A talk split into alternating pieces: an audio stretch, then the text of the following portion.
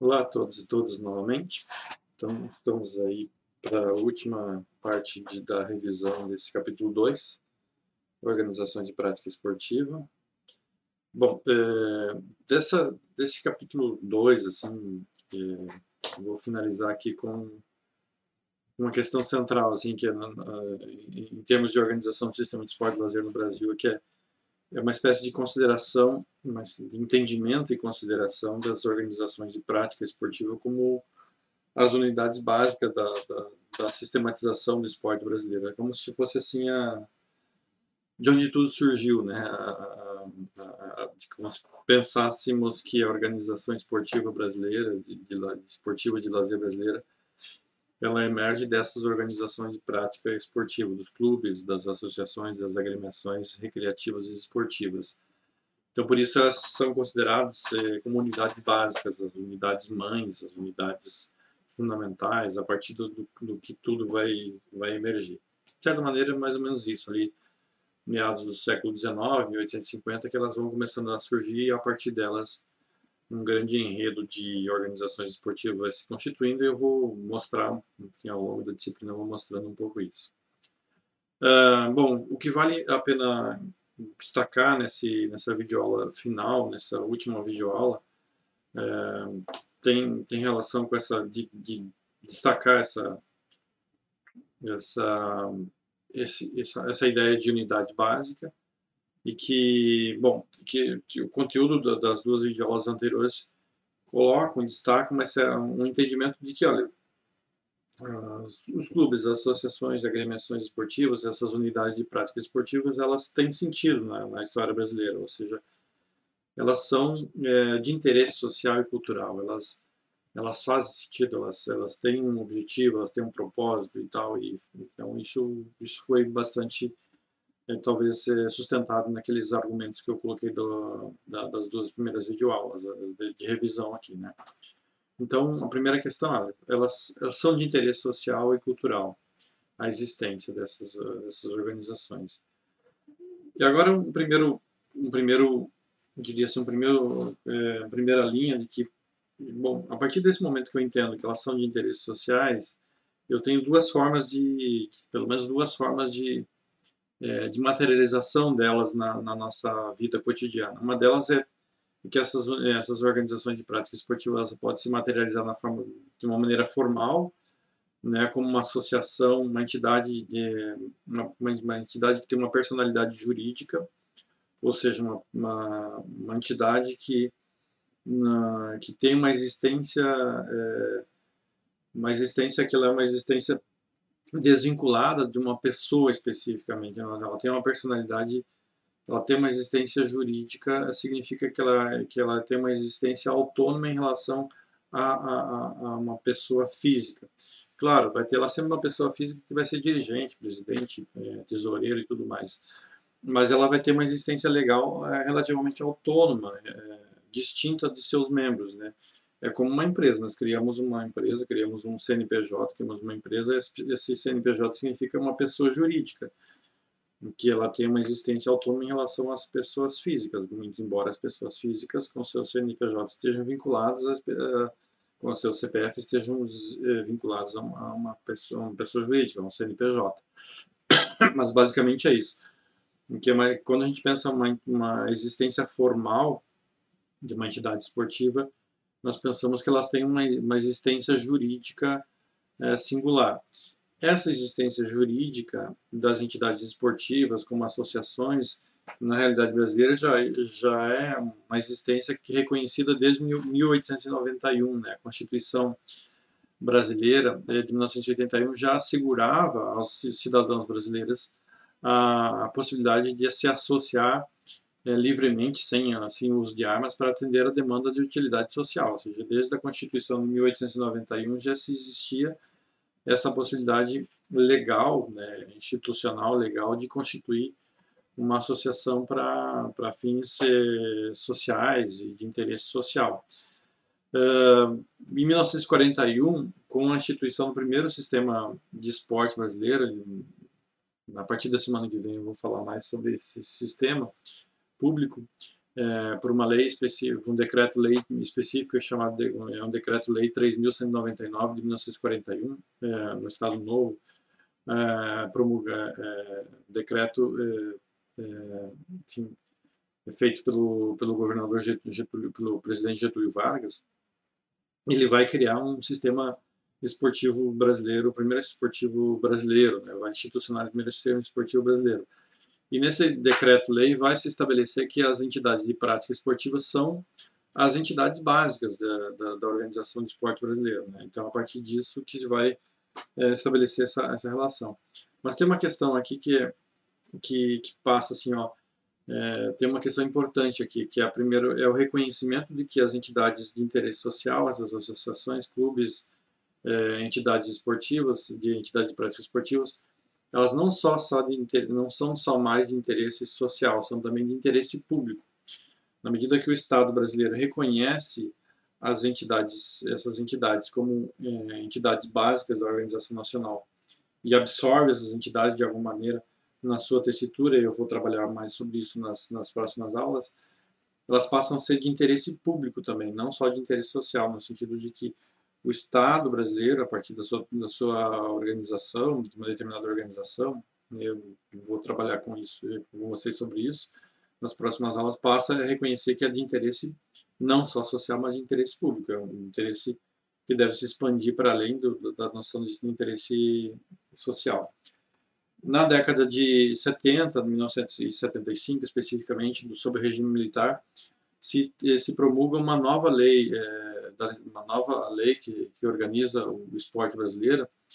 e essa nova lei continua reconhecendo o esporte brasileiro como de interesse social e público, ou seja, que o Estado tem um, um poder importante em relação a isso.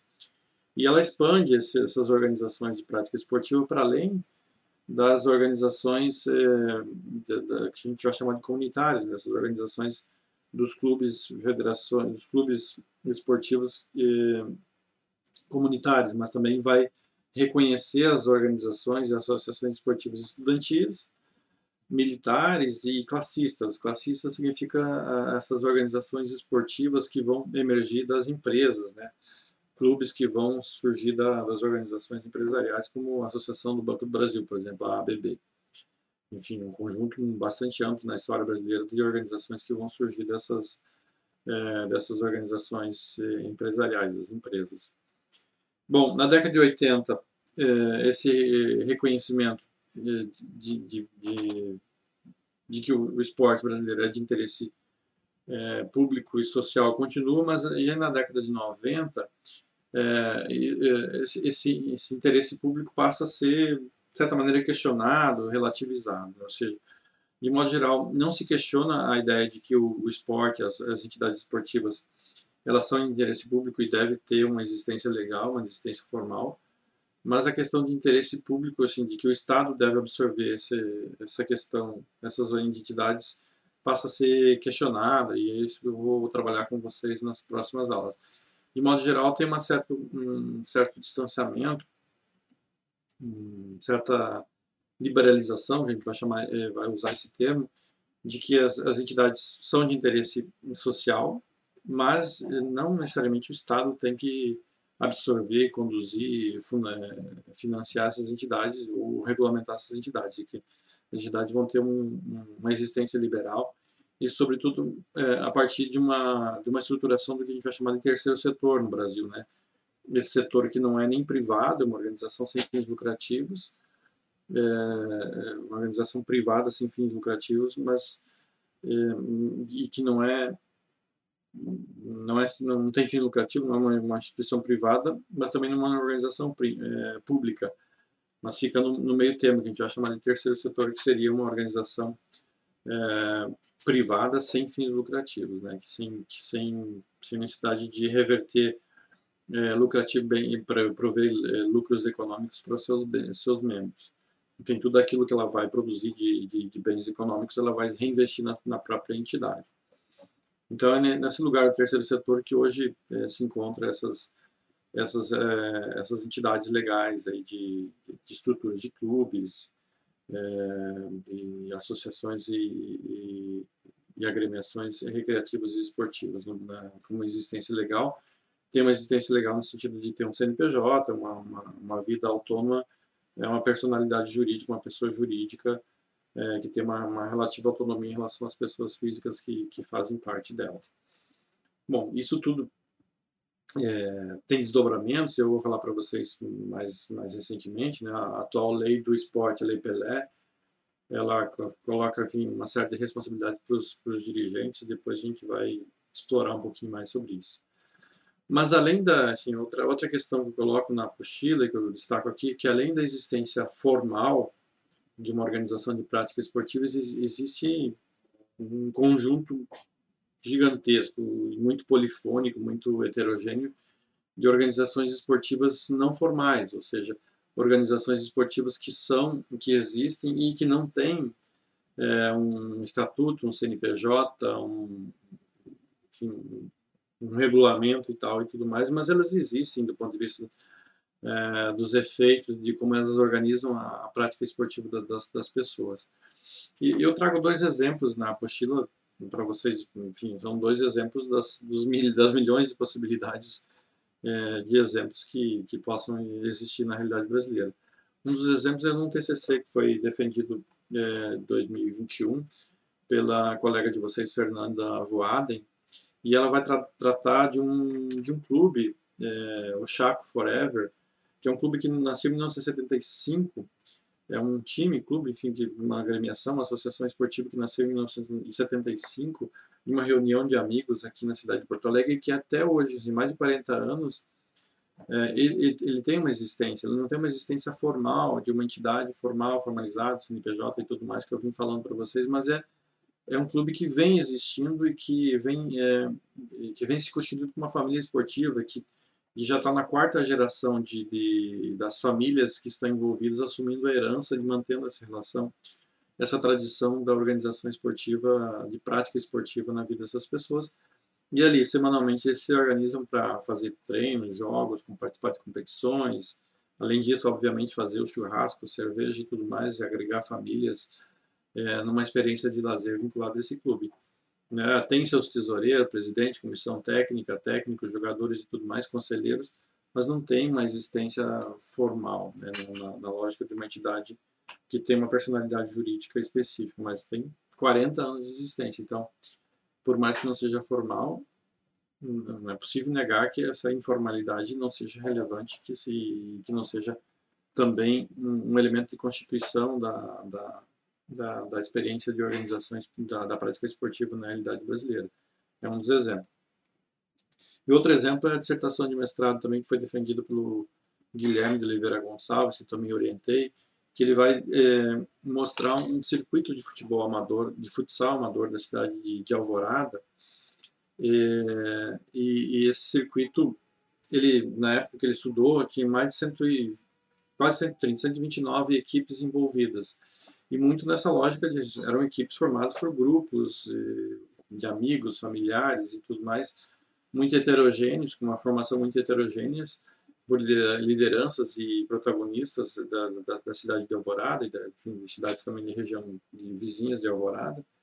uh, e que envolve uma rede muito grande de ginásios, patrocinadores, goleiros, árbitros, treinadores, enfim, jogadores, torcedores, familiares, e, e, que ganha destaque como forma de organização esportiva. Então, um circuito de futsal amador bastante rico, bastante polifônico, heterogêneo, com muitas histórias, muitas maneiras de se constituir as, os times, as, as organizações que vão constituir as competições do circuito, que vão mobilizar os ginásios, os aluguéis dos ginásios e tudo mais.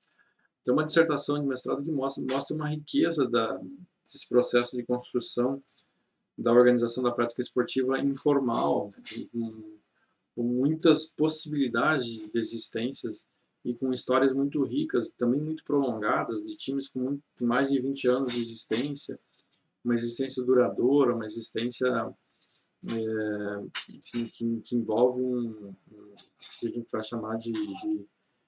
de engajamento ou, ou, ou de, de, investimento das pessoas e, sobretudo, das lideranças protagonistas na administração desses times, na, na existência desses times. Então, essas unidades básicas de, de organização esportiva brasileira, as organizações de prática esportiva, elas não precisam necessariamente ser, serem entidades formais, com estatutos registrados em cartórios, CNPJs e tudo mais, elas podem ter uma existência não formal. E essa existência não formal não é menos relevante do que a existência formal. São diferentes maneiras de se materializar na vida das pessoas. Né? Então, basicamente, essa, diria assim, essa última mensagem é, dessa, dessa primeira videoaula. Então, tem uma, uma gigantesca possibilidade de existência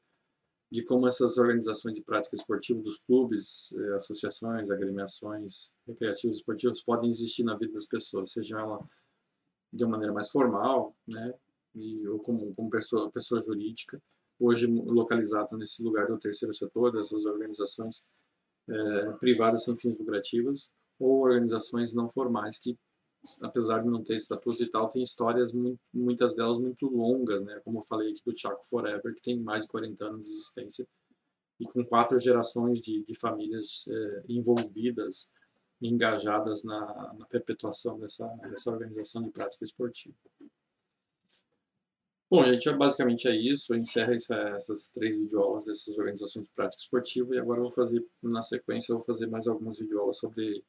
de revisão das organizações de administração esportiva, tá? Então, basicamente é isso.